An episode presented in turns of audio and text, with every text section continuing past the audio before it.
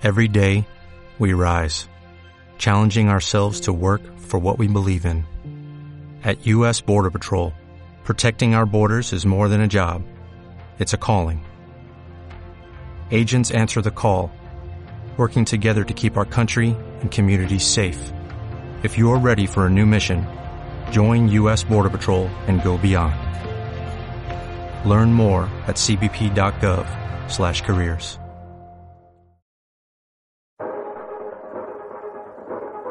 La columna se organiza en grupos, luego en centurias y estas en agrupaciones. No hay oficiales ni suboficiales, sino delegados electos. Cuando comprendimos nosotros que probablemente pudiera llegar el momento de que fuésemos absolutamente vencidos, dimos una selección hasta el triunfo total de la clase trabajadora, hasta el triunfo de la reunión social y que solamente la muerte podía irnos apartando de los demás. Casi 3 millones de campesinos se organizan en 1.700 colectividades autogestionadas, sin patronos ni burócratas. Un enorme experimento popular de comunismo libertario.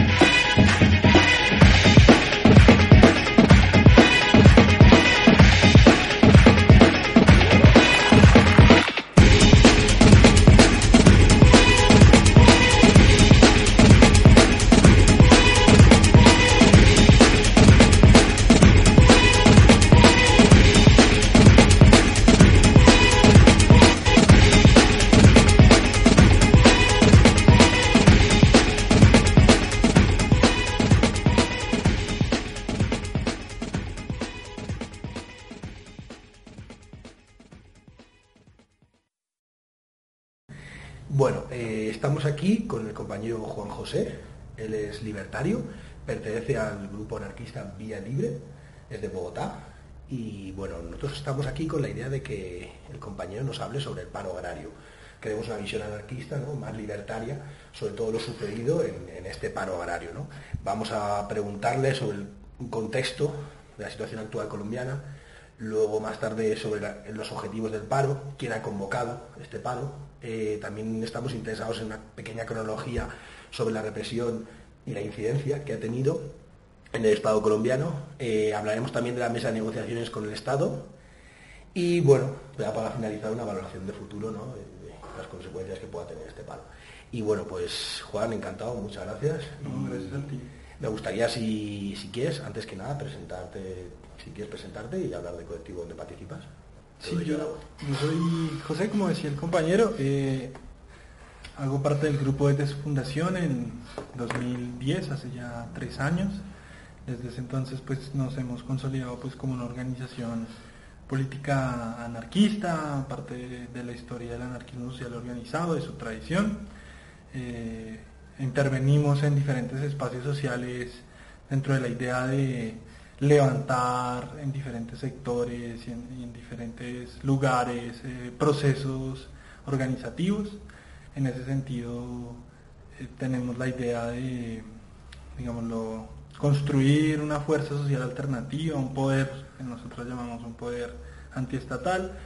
Y eh, en esa línea pues intervenimos en, en lo estudiantil, participamos del grupo estudiantil anarquista GEA con presencia en la mayor parte de universidades públicas de la ciudad, algunas privadas, un trabajo fuerte desde la construcción de base gremial, eh, junto con también compañeras autónomas y de otras fuerzas en los pre populares, los PIP, que son, digámoslo, un proceso de educación popular, de la idea de la educación liberadora y, la educación popular de Paulo Freire. Eh, que se agrupan en la Coordinadora de Procesos de Educación Popular, que también es un espacio, digámoslo, autónomo. Eh, participamos de nuevo junto con más compañeras en, la iniciativa del periódico, el Comité Editorial y Grupo de Investigación Acción Libertaria. Ya tenemos la tercera edición de nuestro periódico y estamos por desarrollar una nueva versión de los seminarios militantes, que son espacios intensivos de formación política en anarquismo y problemas contemporáneos eh, y que tenemos un acumulado también desde el año 2010 y hemos trabajado temas como historia del anarquismo en América Latina, en Colombia, experiencias revolucionarias, nuevos movimientos sociales, educación y pedagogía y, bueno, que todo ese legado lo recoge Acción Libertaria, al mismo tiempo que proyectamos o ya desarrollamos aún incipientemente un trabajo feminista de género en, espacios, digámoslo, de base y un espacio de agroecología que hasta ahora está tomando forma, proyectando pues hacia mediano plano, plazo la, intervención ya en el movimiento obrero, el movimiento campesino, en otros sectores sociales. Entonces un poco la experiencia de Vía Libre es esa. Perfecto. Y Juan, pues si te parece empezamos con la entrevista sobre el paro horario. Bueno, a mí me gustaría, eh, antes que nada, como este programa va a salir fuera de Colombia, ¿no? va para el Estado español, eh, me gustaría si podrías hacer una contextualización de la situación eh, en el momento en el que se convocó el paro agrario en Colombia, ¿no? para saber un poco cómo estaba la sociedad, etcétera. Claro, claro. Entonces, pues arrancar planteando que, que Colombia desde hace una década vivió un proceso de modernización en clave neoliberal, autoritaria y guerrerista, pero modernización. Eh, el país se convierte en, la tercera economía de Sudamérica, eh, hace parte de un grupo de economías emergentes que los neoliberales han llamado los IBETs, eh, junto con economías como Vietnam, Turquía, etc. Y dentro de ese proceso de modernización se ha digámoslo, un proceso de crecimiento muy fuerte de la economía, basado como en esa contracoyuntura que tienen los países empobrecidos frente a la crisis capitalista y es que un polo seguro pues para invertir son las materias primas y, Colombia está teniendo un boom de petróleo, de carbón, un boom minero energético que le ha dado como seguridad al capital para, para invertir. En ese proceso pues tenemos hace tres años el, gobierno de, Juan Manuel Santos, es un, que uno podría catalogar como, como un liberal autoritario, mm, muy sintonizado con la política norteamericana. Si podríamos hablar de Uribe como Bush, pues Santos sería un Obama, eh, que heredaba todo el proyecto paramilitar de Álvaro Uribe, pero también representa un sector digámoslo, tradicional de la burguesía y que se ha propuesto, digámoslo, completar la modernización del país y, desarrollar, institucionalizar lo que Álvaro Uribe no pudo hacer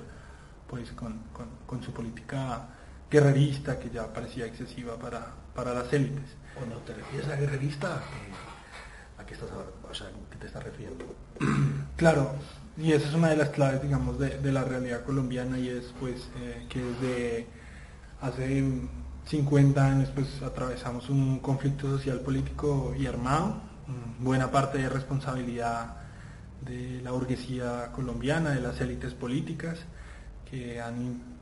pues, un sistema político excluyente, han aniquilado movimientos de oposición, han concentrado brutalmente la propiedad de la tierra y han hecho de Colombia pues uno de los siete países más desiguales del mundo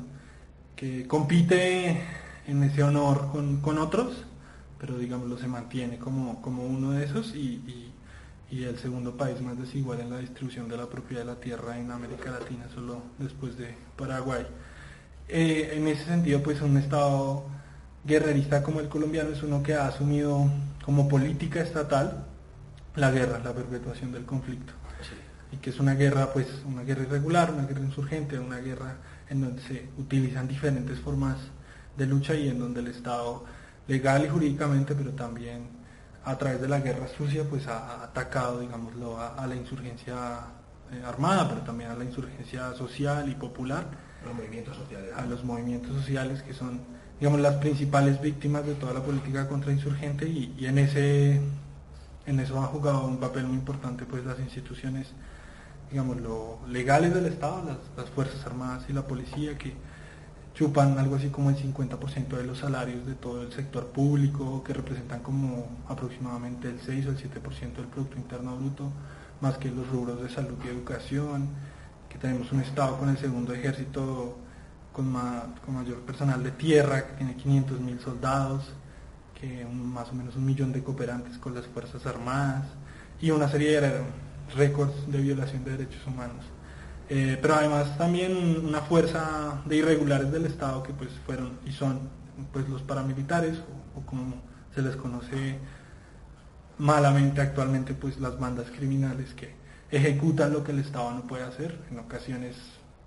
los mismos soldados con otro camuflaje, en ocasiones otras fuerzas más irregulares. Pero bueno, esa es como la política militarista que cierra eh, que cierra un poco la sociedad colombiana y que caracteriza al Estado.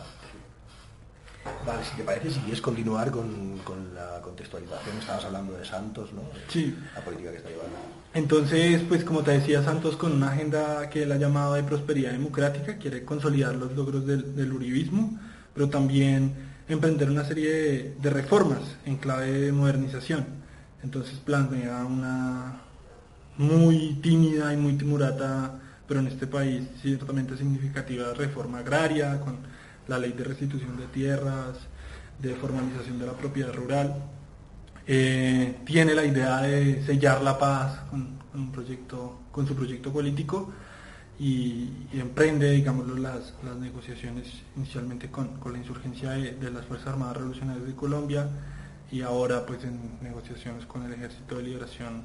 Nacional. Eh, ¿Y para qué? Pues para profundizar el, dominio del capital sobre el campo, que ciertamente el conflicto ha impedido que el, capital eh, penetre mucho más en, el territorio nacional, para modernizar la infraestructura, para desarrollar el país en el sentido capitalista. Con un proyecto que es a la vez,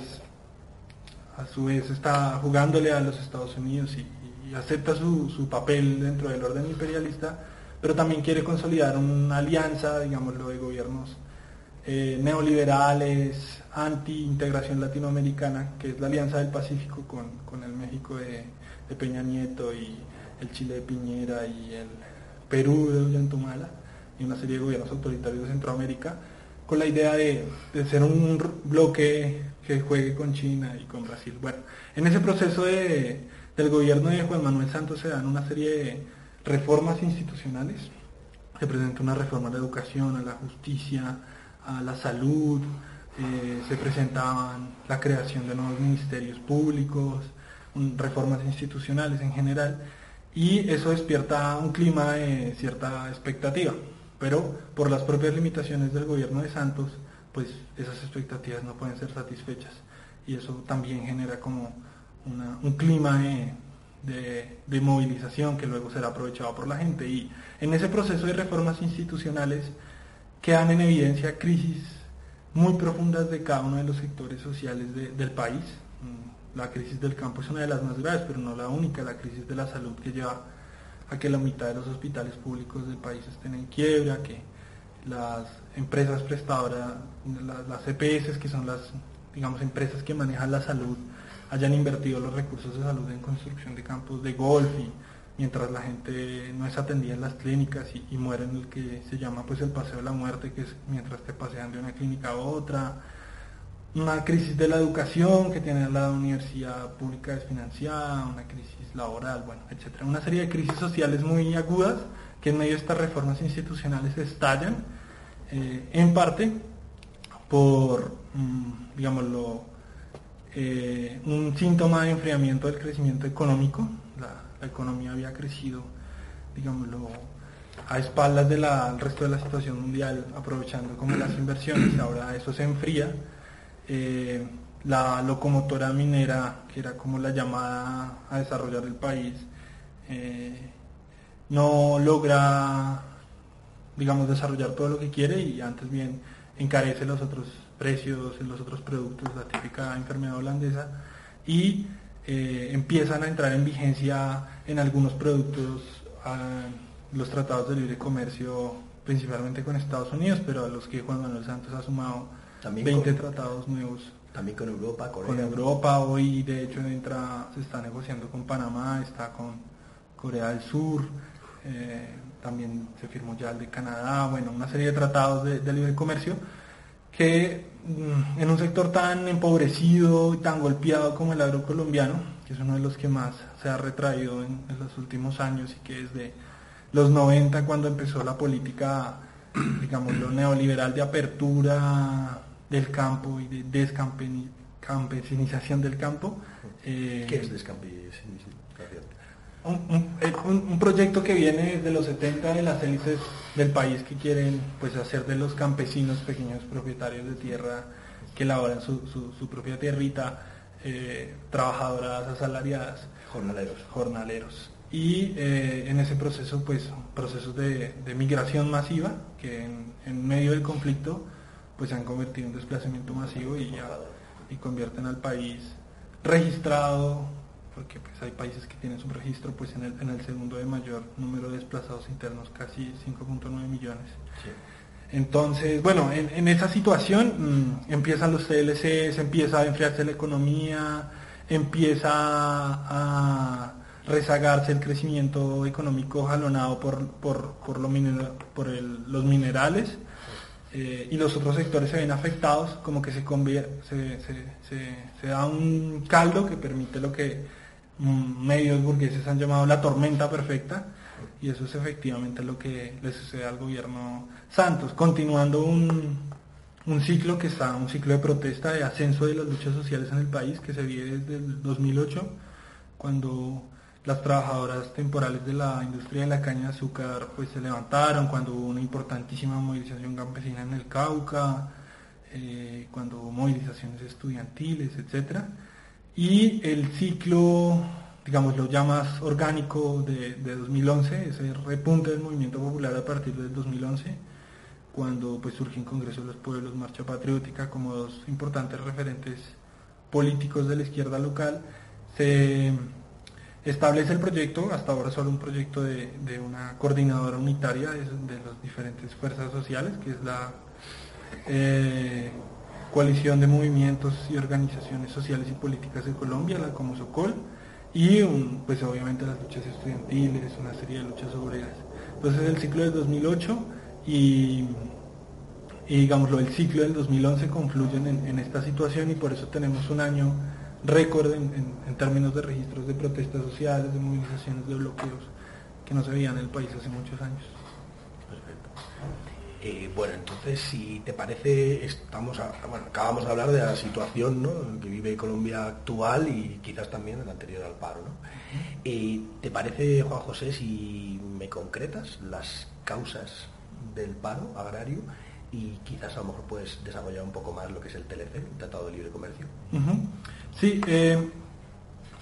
digamos, eh, la, situación del agro colombiano es eh, especialmente crítica y su crisis es especialmente grave, ¿no? Histórica, ¿no? Histórica. Entonces, pues tenemos un, agro que, por ejemplo, tiene 5 millones de hectáreas para producir alimentos, de, crece el nivel de propiedades en manos de campesinos y aumenta pues la agroindustria, el agronegocio, pero tenemos en contraposición 29 millones de hectáreas dedicadas a la ganadería extensiva, digamos, y los ganaderos como grandes responsables del fortalecimiento del paramilitarismo y de la violencia en el país.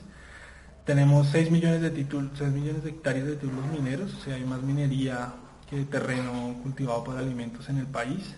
y eso no va a ser sino agudizarse.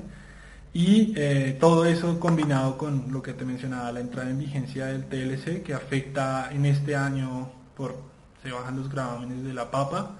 empieza también a exportarse de otros países vecinos. Eh, eh, entra un recorte fuerte del presupuesto del Ministerio de Agricultura. De hecho, en, justamente durante la situación del paro agrario, el gobierno había presentado una propuesta de reducción casi de un 40 a un 50% del presupuesto al agro. Eh, y hay una serie como de factores políticos que también contribuyen en eso. Entonces, claramente, pues la, eh, las negociaciones de paz con la insurgencia de las FARC en, La Habana, eh, que, en ese momento ya llevaban varios meses eh, instaladas, configuran una situación política y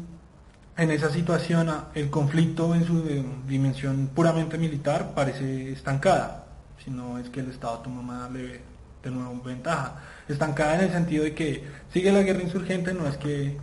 eh, el Estado haya sido derrotado, pero pues no puede derrotar a, la insurgencia armada. Pero lo que sí se ha recrudecido enormemente, pues es, digamos, lo de la dimensión más social del conflicto, ¿no? y, una cantidad de sectores marginados que, empiezan a, incorporarse a la vida política y, dos expresiones muy concretas de eso son los paros que se dan en la región, digámoslo, nororiental del país, en, el Catatumbo, dos paros cívicos que se combinan eh, y un paros en la región de Arauca también que tienen características parecidas. Eh, una protesta muy importante de los productores de café que habían llegado a pérdidas históricas, un paro inédito en nuestra historia porque el productor de café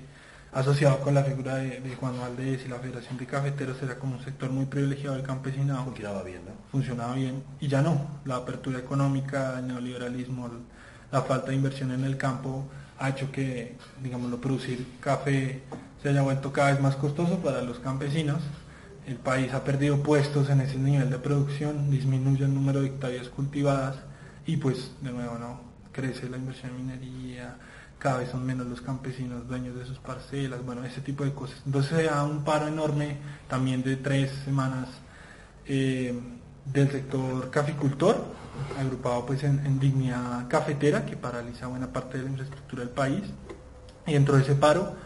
una serie de movimientos campesinos sectoriales, eh, de paneleros, de arroceros, que se vienen a sumar un poquito rezagados frente a la situación, que no resuelven sus demandas y empieza a acumularse toda esa tensión eh, pues que llega finalmente a la convocatoria del, paro agrario nacional que se convierte como casi en un paro nacional. Entonces en lo puntual, pues digámoslo, la crisis del agro, la entrada de los TLCs y, los, los, factores políticos que juegan ahí y una serie de demandas cuando, cuando se radica el, el pliego de exigencias de la mesa de interlocución y acuerdo del sector agrario tienen demandas sobre la territorialidad campesina, que está el debate de las zonas de reserva campesina, que son, digámoslo, espacios eh, de autonomía administrativa de los campesinos, que son como una herramienta de defensa frente a la extranjerización de la tierra, la compra de la tierra por parte de multinacionales, puntos de defensa de la producción local y nacional frente pues, a los tratados de libre comercio, que se hacen con países con una fuerte industria. Eh, esas eh, zonas de reserva campesina están legisladas, ¿cómo funciona? Inicialmente es una propuesta del gobierno, es una propuesta que sale desde el Ministerio de Agricultura con un estudio del Banco Mundial en el año 93-94. Es la ley 160 y, se crea una figura de protección de la territorialidad campesina eh, que se pensaba también como una zona de producción, etcétera. Esas tienen una característica jurídica y es que, eh, como te mencionaba, no, permiten la enajenación eh, de la tierra, son títulos eh, colectivos, aunque no necesariamente pues propiedades colectivas, sino, sino titulaciones colectivas. Y se dan pues en zonas donde hay una fuerte presencia de, un campesinado pues colonizador y fuerte presencia del movimiento campesino y también claramente el conflicto. Entonces, ah, en el gobierno de San Peri y de Pastrana las zonas crecen eh, eh, y se desarrollan en, varias partes del país, pero durante el gobierno de Uribe se suspenden, empieza la persecución contra estas zonas. La más famosa de ellas pues es la del Valle del Río Cimitarra en el Magdalena Medio, pero ahora a partir del 2009 se conforma la Asociación Nacional de Zonas de Reserva Campesina que está peleando porque esta figura se extienda en el país. Eh, y el gobierno que no le ha jugado en serio a esto no, no, le cierra la posibilidad porque dentro de su modelo también existen las zonas de desarrollo empresarial en el campo y, sin que las zonas de reserva campesina, eso debe ser muy claro, impliquen que se desarrollen zonas de, desarrollo empresarial, pues eh, el gobierno le da un margen. Eh, y pues es un sector muy importante del movimiento campesino bandera esa lucha, que es también una lucha por contra la militarización de los territorios y demás. Y eso emerge fuertemente pues, en, la protesta del primer semestre de, las campesinas del Catatumbo. Eh, eso en cuanto, pues, digamos, zonas de reserva campesina, no es la única propuesta de territorio colectivo, las indígenas, las negritudes, otros sectores del movimiento campesino tienen otras propuestas, pero eso es un factor de juego fundamental y, se ha convertido en una bandera no solo del movimiento, sino de, la oposición, digamos, de, los capitalistas agrarios que ven en las zonas de reserva campesina repúblicas independientes, eh, espacios como de más allá del control del Estado, que, que, jurídicamente no lo son, pero ven el problema de una zona de autonomía donde los movimientos sociales son muy fuertes. Eh, bueno, sí, te, he interrumpido, pero estábamos con las causas concretas. Eh, una de ellas es el TLC, la problemática que lleva con respecto al campo. Y me gustaría si pudieses desarrollar un poco más eh, qué, implica ese tratado de libre comercio y si podrías poner ejemplos concretos, quizás a lo mejor para que la gente entienda más. Sí. bueno, el Tratado de Libre Comercio, especialmente de Estados Unidos, que fue... tema de semillas, ¿no? Claro, fue, fue especialmente suscitó una importante movilización social. La oposición a ese tratado, digamos, lo unió a buena parte de los movimientos sociales y populares. Se hizo una labor fuerte y desgastante de cabildeo en el Senado estadounidense y en la Unión Europea, que, de todas maneras, pues, eh, un poco frente al cambio de gobierno, a un gobierno que no es el de Uribe, que tiene dudosas credenciales, dudosas respetabilidad internacional, pues se, empiezan a aprobar en masa. Eh, y bueno, en, particular los tratados son, digámoslo, una competencia simétrica entre economías súper desregularizadas y con muy pequeña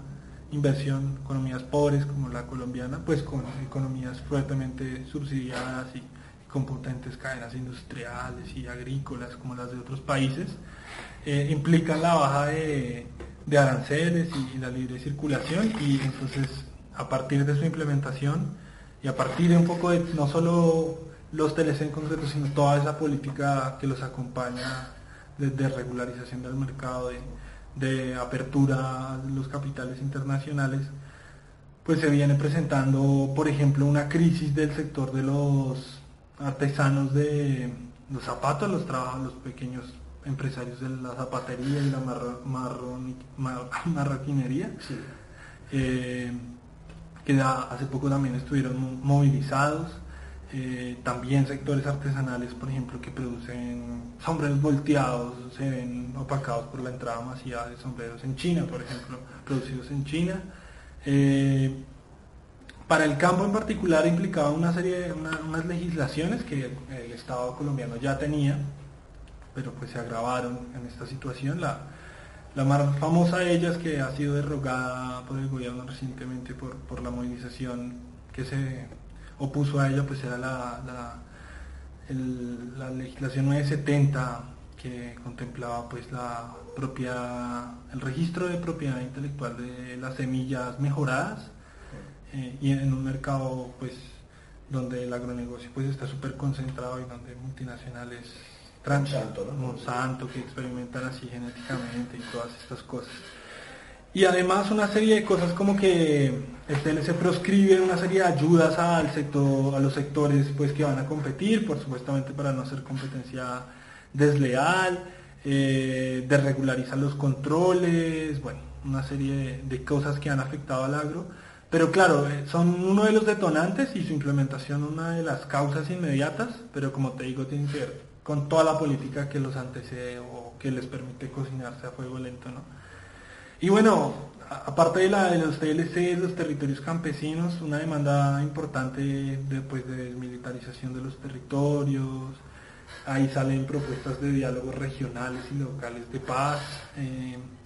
una propuesta de pelea contra las cadenas de intermediarios que en el país, digamos, lo hacen que sea uno de los donde sea más difícil y más costoso conseguir insumos para eh, el agro, digamos, fertilizantes.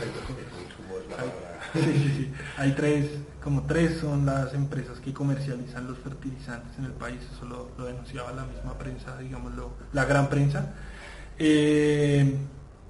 y bueno, la desprotección agraria y además la pelea histórica por la, por la reforma agraria en un país en el que pues el gobierno intentó eh, en dos momentos del siglo desarrollar reformas agrarias que fueron muy tímidas, eh, que rápidamente fueron contrarrestadas por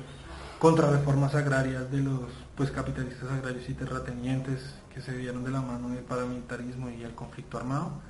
y que, como te decía, hacen de Colombia uno de los países más desiguales en distribución de la tierra, donde casi que el 1% de los propietarios tienen algo así como el 52% de las tierras productivas del país, donde algo así como el 85% de, de los pequeños propietarios, o sea, los campesinos, no llegan a, la cifra del 20% de la tierra y ese, y ese proceso se sigue agudizando. ¿no? Entonces, esas eran las demandas concretas que había instalado la mesa de interlocución fundamentalmente coordinadoras de desplazados, sectores de mujeres y, principalmente pues la Federación Nacional Sindical Agropecuaria, Agro, que históricamente ha sido criminalizada y golpeada por el Estado. Eh, esa fue la primera, digamos, la mesa que radicó el pliego nacional, pero también había una serie de demandas sectoriales eh, que también se fueron articulando, tenía que ver con el movimiento de las dignidades campesinas, entonces la dignidad papera, eh, pues por, porque producir un bulto de papa salía más costoso que, que hacerlo, las ganancias eran nimias,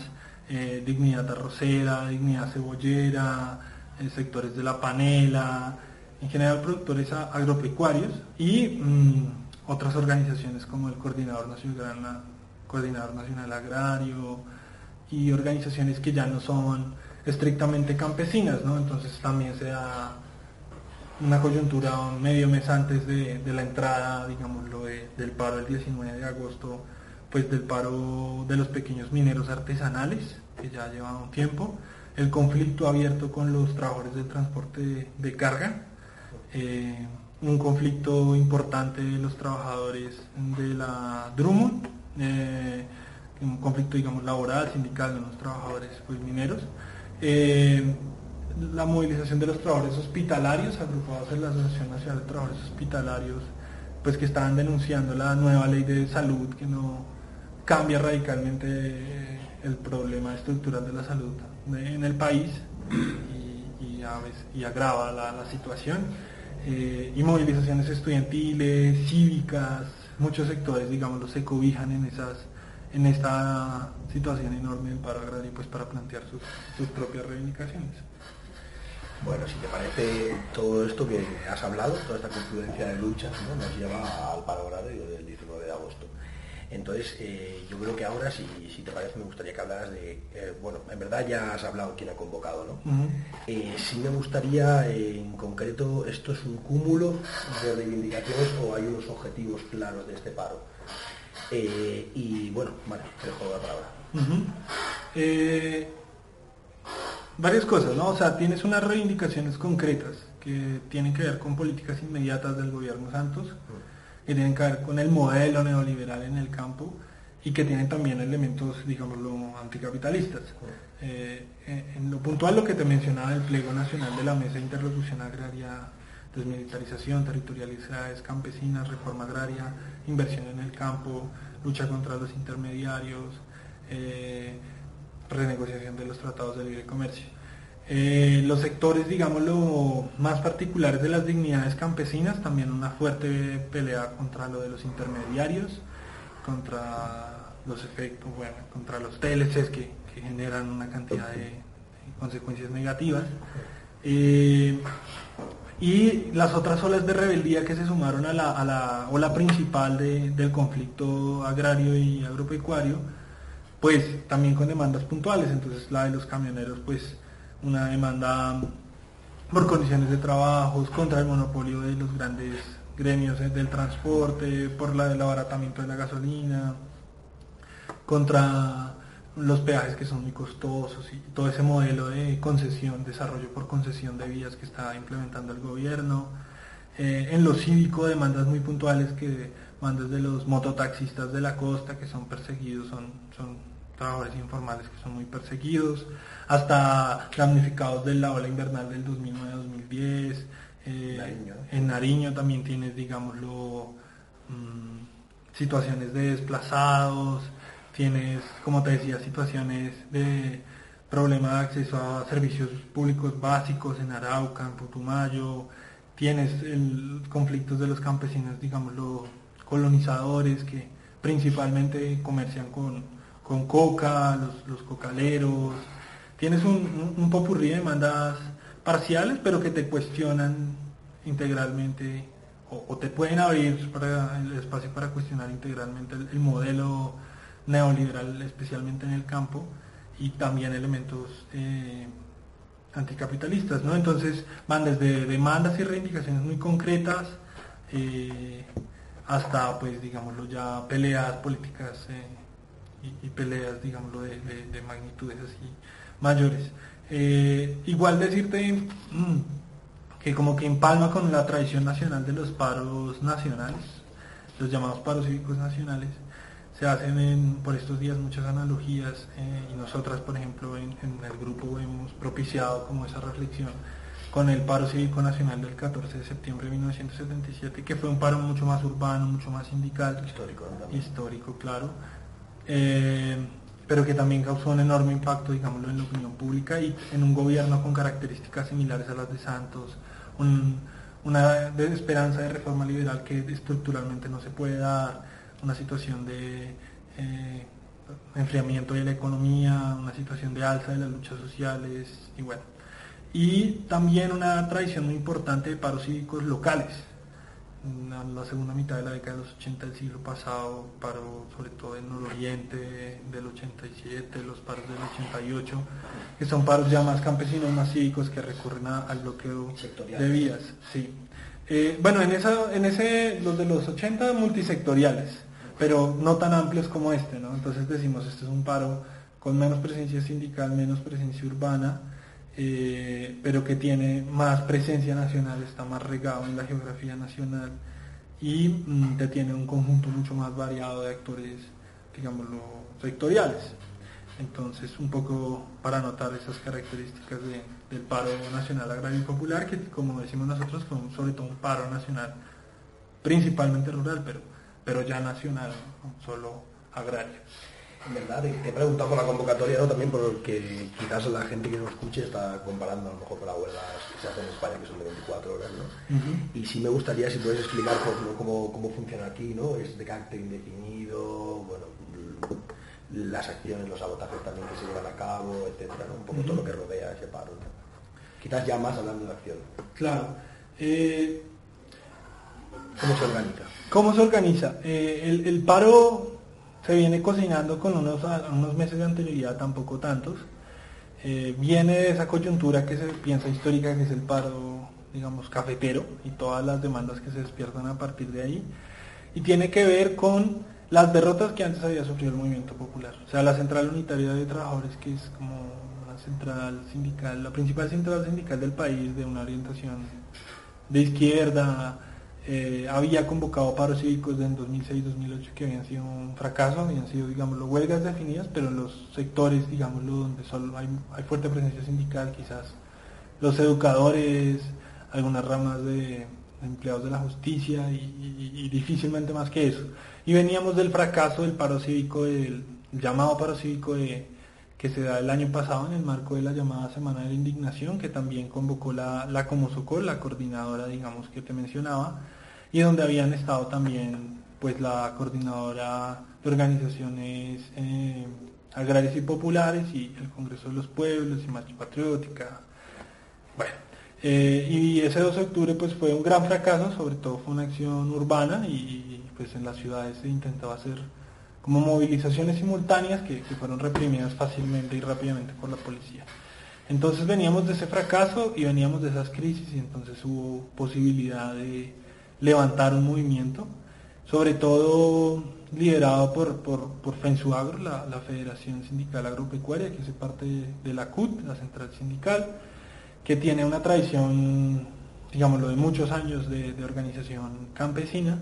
que hace parte, pues, digamos, del, movimiento político Marcha Patriótica, eh, y eh, las dignidades campesinas, la papera, la rosera, la cebollera, influenciadas mucho por el movimiento obrero independiente y revolucionario, el MOIR, de orientación eh, digamos, de, un maoísmo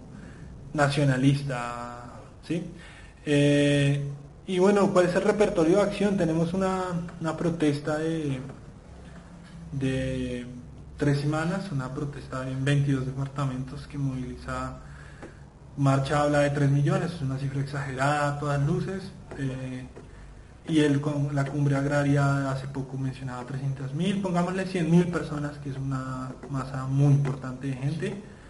unos 50 puntos de bloqueo de carreteras que son móviles porque las condiciones de la represión pues, pues son severas y que, cuya la principal herramienta que toman hacen carnavales, hacen plantones, se toman algunos ministerios, algunas sedes públicas. Una concentración. Una concentración, sí, frente a instituciones pero fundamentalmente el bloqueo de carreteras, bloqueo de carreteras, digamos, masivo, decidido de una asamblea campesina. Que es lo más fuerte, ¿no? Que es lo más fuerte y que pues donde se han producido también las, situaciones que han llevado pues a, a por lo menos 12 eh, personas muertas, 4 eh, desaparecidas, una cantidad de detenidas. Si te parece, eh, Juan, puedes enlazarlo con, con la represión, si quieres hablar un poco de la represión en el bar.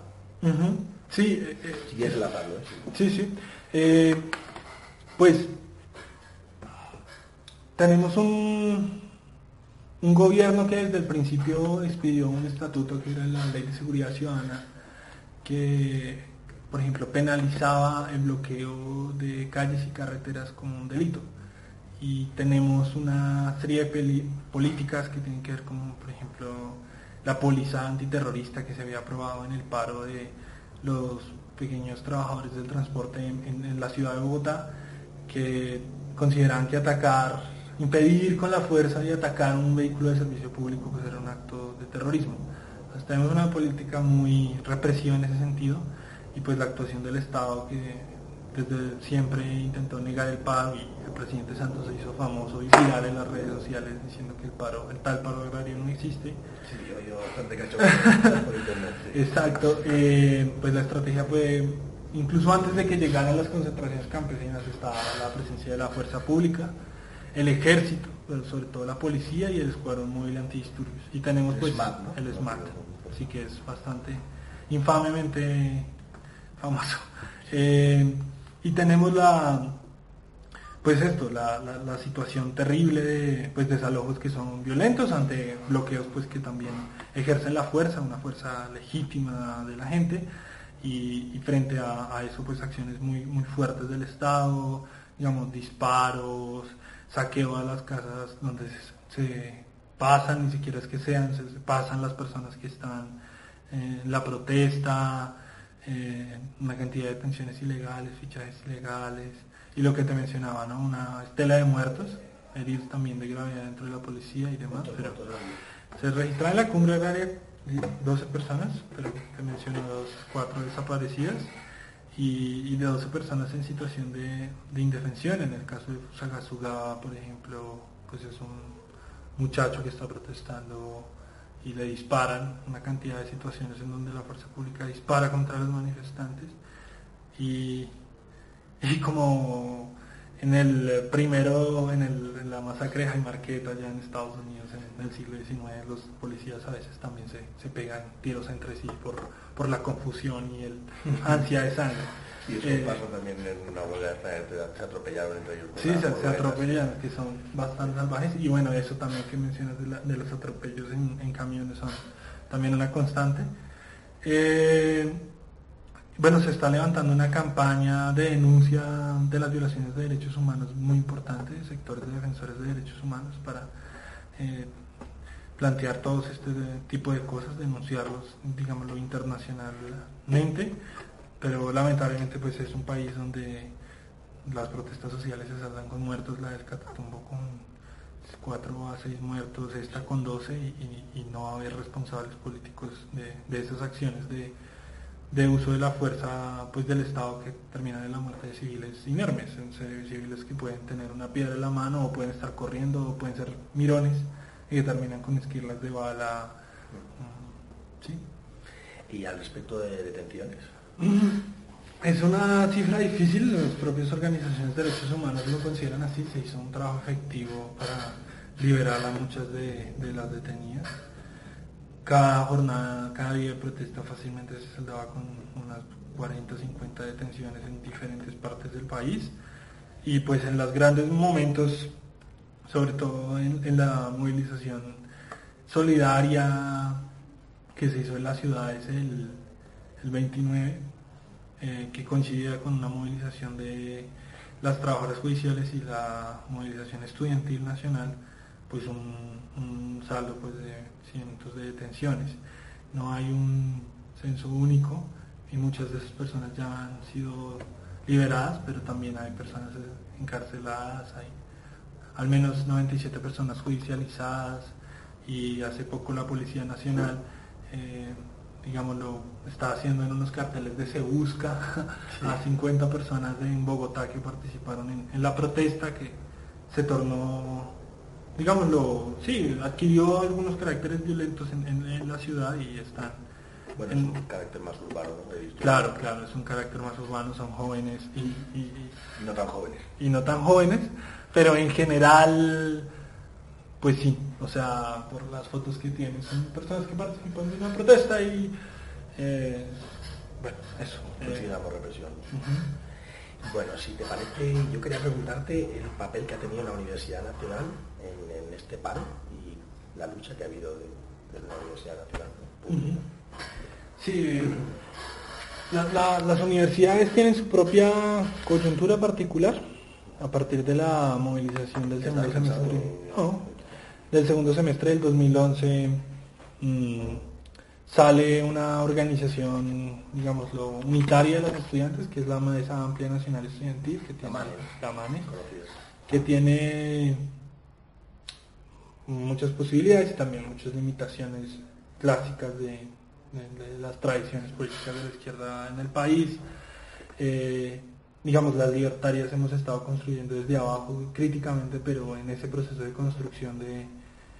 de un proyecto de ley alternativo de educación superior, de una serie de exigencias puntuales al gobierno y, en esta coyuntura pues la mano sacó el, borrador del articulado de ley alternativa que básicamente defiende que la educación superior pública es un bien común y es un derecho colectivo y debe ser digamos garantizado por el Estado y debe ser gratuita, cosas que en otras partes pueden parecer naturales pero en el país ya no. Y eh, una serie de exigencias, ocho exigencias eh, puntuales que tienen que ver con que el Estado le salde la deuda, la deuda que tiene con las universidades públicas, que supera los 11.3 billones de pesos, que desmilitarice los campus, que establezca una mesa de negociación con las estudiantes y las personas involucradas del sector de la educación, que garantice la financiación de los estudiantes de las instituciones técnicas, que son los del Servicio Nacional de Aprendizaje SENA, que desarrolle políticas de bienestar aportando directamente a la base presupuestal de las universidades. Bueno, en esa situación nacional, las estudiantes desde hace, por lo menos el semestre pasado, llamaban a, un paro nacional universitario, que todavía, digámoslo, está abierto. O sea, no, no se ha dado el paro, pero la coyuntura está abierta, se está gestando. Eh, y en, ese, en esa condición pues había 10 universidades públicas de las 32 del país en situación de anormalidad. En particular la Universidad Nacional tenía o tiene varias coyunturas, eh, eh, sobre todo la, situación de las trabajadoras de planta de la universidad, que por tercera vez en año y medio se han declarado en un movimiento de, protesta, han hecho una asamblea permanente, y han bloqueado las edificaciones, digamos una una huelga eh, y en esa huelga pues están demandando un aumento salarial del 30%, la, sí, el, aumento, el, retorno a los, a los cargos de la carrera administrativa que se han ido precarizando en la universidad, bueno, este tipo de cosas. Eh, y eh, coincide, digámoslo, el, el, 27 de agosto el, paro de los trabajadores y pues la situación particular de la universidad que tiene problemas presupuestales, problemas de infraestructura, problemas de amenaza de su campus, de expropiación por planes de renovación urbana que, que buscan, digámoslo, especular con los terrenos del campus que son muy apetecidos y, se da pues la situación sobre todo el 29, pero desde antes y después una cantidad de iniciativas solidarias y demás, muchas de las cuales, eh, en muchas de las cuales nosotros también participamos. Eh, digámoslo en particular la, Nacional de Bogotá, pues una presencia masiva en la movilización del, del 29 eh, una preocupación de las trabajadoras y las estudiantes por relacionar el problema de las trabajadoras con el problema agrario que se perciben en sus comunicaciones y demás. Y eh, pues llamados a acciones de solidaridad como colectas de alimentos y de medicinas, eh, denuncias de la situación, que, han sido importantes, aunque pues digamos de solidaridad desde afuera, pero importantes. La colaboración ha sido máxima. Y bueno, eh, entonces ahora mismo la Universidad Nacional no está en paro. En este momento se mantiene la Asamblea Permanente, pero una de las condiciones de la Rectoría eh, que había endurecido muchísimo su posición en parte por presión del gobierno nacional y en parte por presión de un sector muy derechizado de los profesores, eh, pues había sucedido entonces la intervención de la vicepresidencia de la República para mediar en el conflicto porque no había diálogo, no había mesa de negociación. Y una de las exigencias que las trabajadoras aceptan unilateralmente, sin ningún gesto de voluntad de la universidad, pues es desbloquear los edificios y retornan parcialmente las clases, aunque hay discusiones entre los estudiantes y eso debe aceptarse o no. Eh, las estudiantes también han forjado sus propias demandas, de, la universidad surgió un pliego de exigencias frente a la administración de la universidad y, también de alguna manera se, prepara, se construye pues esa movilización por los, las exigencias de la MANE, que puede que la universidad tenga una forma particular por el paro de los trabajadores, pero pues también iría dentro del marco del paro nacional universitario. Entonces ahorita retornamos, retornamos a, pues a clases con, con compromisos de amortiguamiento académico y demás, en medio de la movilización de las trabajadoras pero pues eh, las estudiantes sí estamos llamando, digámoslo, a, mantener la dinámica de, movilización y en particular pues que mm, se instale una mesa de discusión, de diálogo con la dirección de la universidad y se dé cumplimiento pues a, las exigencias que tienen que ver sobre todo con, con posiciones claras desde la universidad, con eh, posiciones que deben llevar a exigir eh, pues, presupuesto, defender la infraestructura, democratizar la universidad, responder políticamente a la comunidad universitaria. Y bueno, pues Juan la verdad es que hemos hecho un buen repaso, ¿no? Contexto, objetivos del paro, causas, convocatoria, organización, cronología, represión. Hemos hablado también del apoyo de la Universidad Nacional. Hemos hablado muy importante de los tratados de libre comercio, también hemos hablado de la banda, ¿no? Y yo creo que ya para finalizar la mesa de negociaciones que ha habido con el gobierno, y me gustaría una valoración de futuro, tuyo, como libertario, de, cada futuro de este paro, y, bueno, las consecuencias que pueda tener en el futuro, de lo que se haya podido lograr, ¿no? Claro. Se logró, se lograron cosas importantes eh, en términos de reivindicaciones, se derogó la ley 970, eh, se consiguió que actualizar la ley 970 lo que obligaba es a comprar las semillas a las multinacionales. Si tú producías tus propias semillas, podías ir a la cárcel, ¿no? ahí le dan sofistic, pero básicamente es eso. o sea, las semillas mejoradas, que los campesinos llevan siglos mejorándolas, y, si se usan con, en más de 5 hectáreas, que suele hacerse en las economías campesinas, que se guardan en un almacén común y luego se venden por partecitas, eh, se criminalizaba. Bueno, eso se derogó se tumbó por presión pública, eh, el recorte presupuestario al agro se tumbó, eh, se revivió el interés pues, por la cuestión agraria ya no en, términos de reivindicaciones y el gobierno aceptó una serie de negociaciones eh, particulares en cada sector para vigilar el precio de los insumos, pues de los fertilizantes, para implementar salvaguardas y subsidios pues, a, ciertos productos agrícolas y demás. Sin embargo, el gobierno se mantiene pues, en, su defensa del modelo y el, pasado 12 de septiembre se instalaba la famosa la famosa cumbre agraria nacional que presidía el gobierno con respaldo de todos los gremios de empresarios del campo. Y eh, un sector importante de las trabajadoras y del movimiento campesino pues no decidieron no participar en esa convocatoria. Y de hecho aquí en las instalaciones de la Universidad Nacional de Bogotá hicieron la cumbre agraria y popular, fundamentalmente con asistencia de Marcha Patriótica y el Coordinador Nacional Agrario, Defenso Agro de Marcha Patriótica del Coordinador Nacional Agrario del Congreso de los Pueblos y eh, trazar una ruta de diálogo pues, para concretar la unidad en el campo, que es muy necesaria, que campesinas de diferentes sectores, regiones, cultivos, eh, las indígenas, los, y las afro, se, se, junten, que hay divisiones importantes, es importante caminar entonces hacia la unidad. Se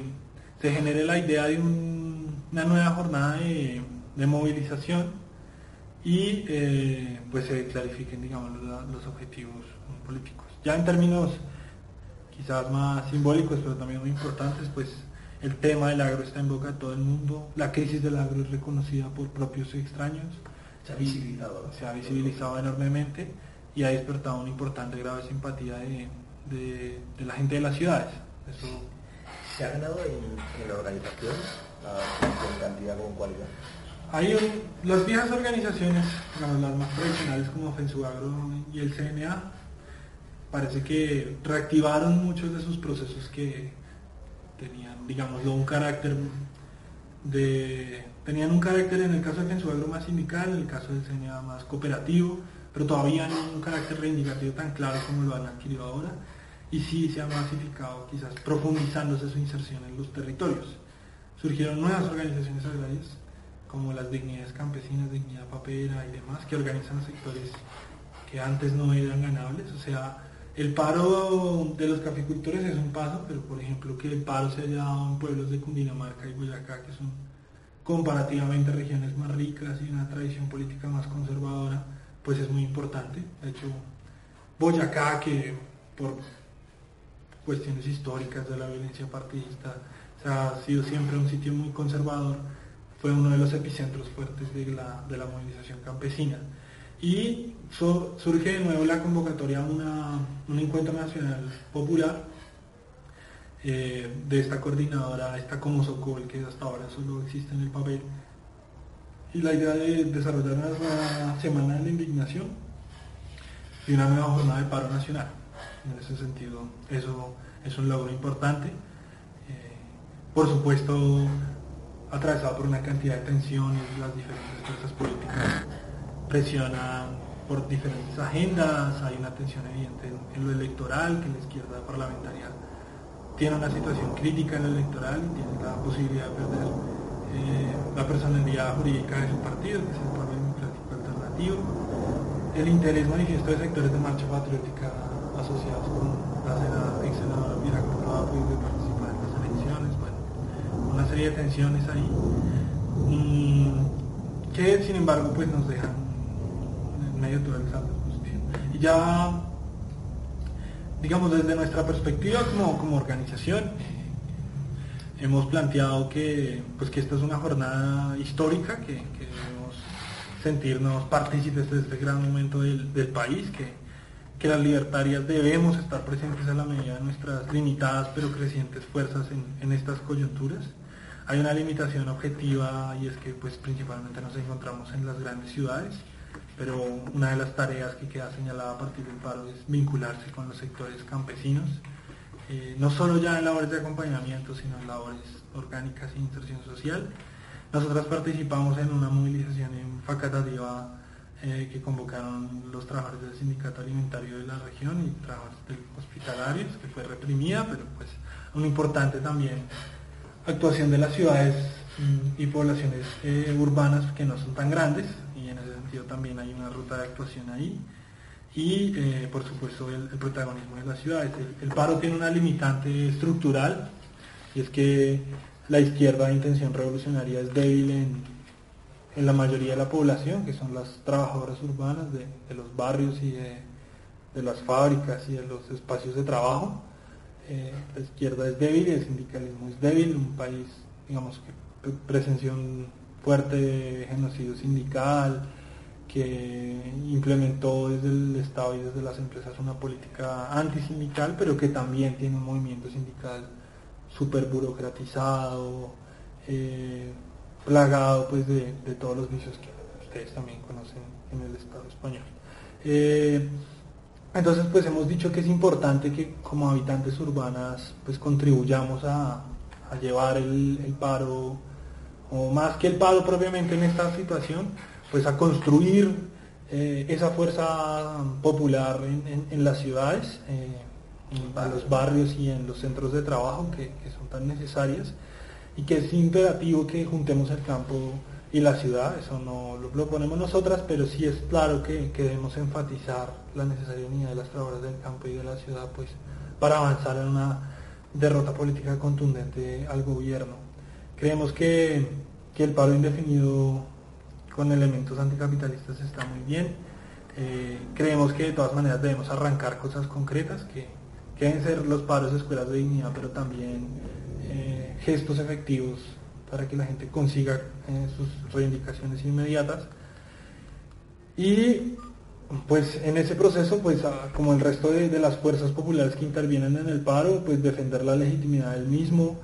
defender el corte de carreteras como pues una expresión, digamos, lo de fuerza política popular, de, acción directa, digamos, principalmente no violenta, pero también tiene un carácter violento que, habría que defender. Por supuesto, eh, como en toda protesta social puede haber focos mal dirigidos de violencia y, nosotras no creemos que sea un instrumento ciego, pero debemos defender pues la legitimidad de esas acciones. Eh, de todas maneras, creemos que debemos ayudar a plantear el reflujo. Puede que, estemos en una situación de alza y estamos en momento de expandir, pero también de organizar y, puede que después de la jornada de octubre eh, entremos en un periodo pues, de, retraimiento que es natural y tenemos que diversificar el, el, repertorio de acciones. Tenemos que hacer otras cosas que ya no tenemos la fuerza para bloquear una carretera, pero podemos hacer también mucha fuerza. Y, pues de todas maneras la idea sí es construir eh, en el paro, hacer del paro un laboratorio pues de nuestra fuerza, de, acción directa, de autogestión, eh, que se peleen nuestras necesidades concretas, pero también nosotras construyamos desde abajo y por fuera del Estado pues mm, nuestras propias necesidades y de alguna manera avanzar pues en, los caminos de pues de de luchas libertarias en el país. Bueno, José, pues si te parece, si quieres añadir algo más, yo bueno, no tengo más que comentar. Muy contento, espero se pueda distribuir bien por el Estado español y muchas gracias